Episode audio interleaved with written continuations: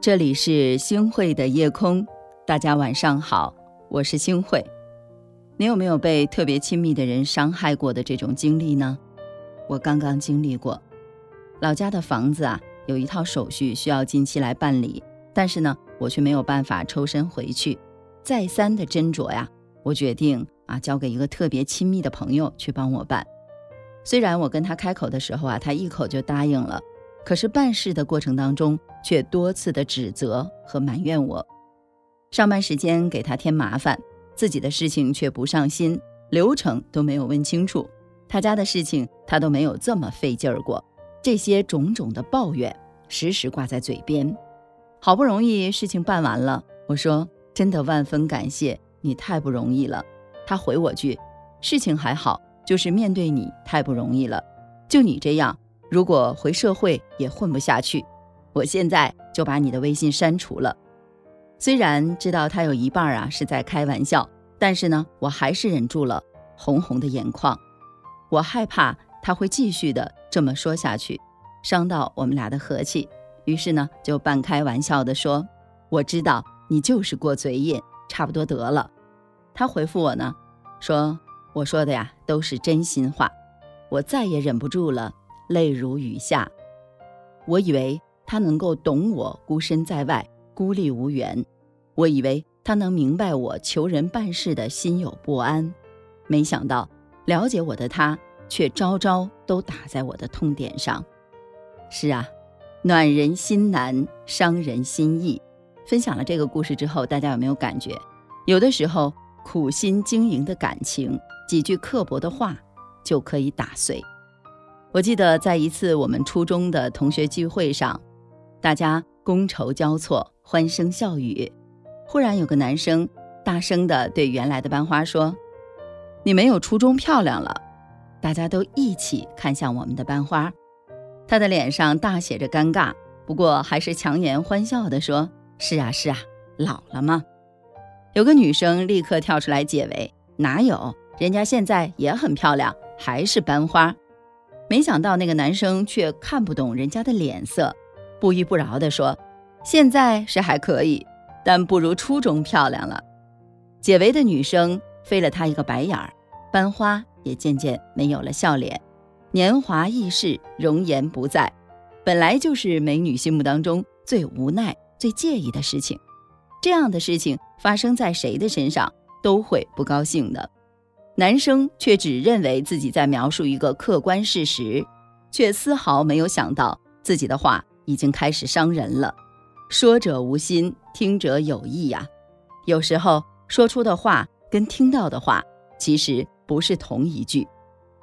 既然话是说出来让别人听，就要站到听者的角度考虑一下别人的感受。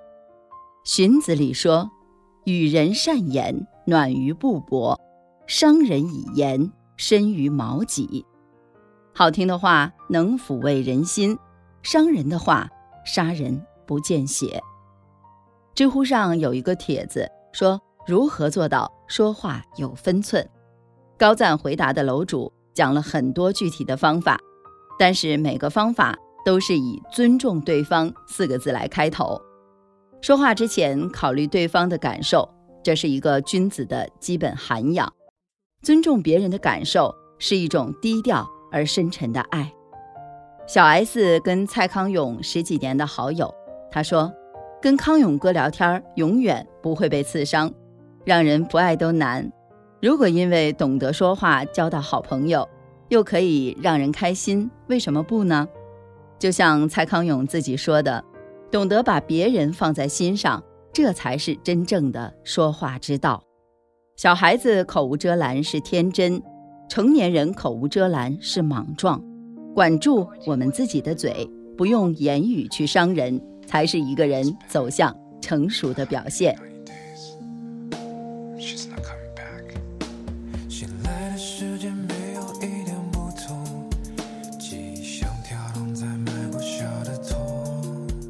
感谢您收听今天的夜空。如果你特别喜欢的话，那么。请大家来分享吧，您还可以在文末点一个再看。晚安，好梦。当我的话已没有谁能懂。就让沉默来掩盖我的所有。你的温柔不再回头，向黑暗中坠落，如飞蛾扑向火，把枷锁都挣脱，让泪水把我淹没，判决我犯了错，是你给我上了锁。当我开始学会戴上了面具，用来躲避那些锋利的言语，成为了多么残酷的命题，我是一个通往天堂或地狱，一切回忆让它飘散在风中，不用在意这是毁灭的真凶。如果生命只有短暂一分钟，想把这个世界全部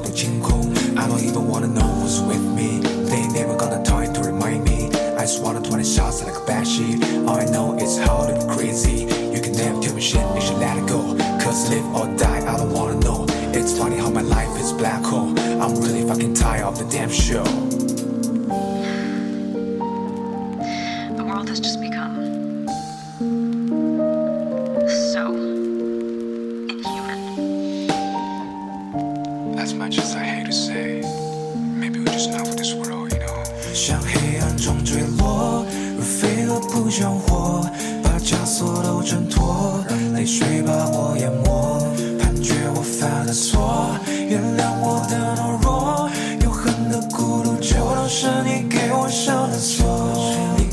我的承诺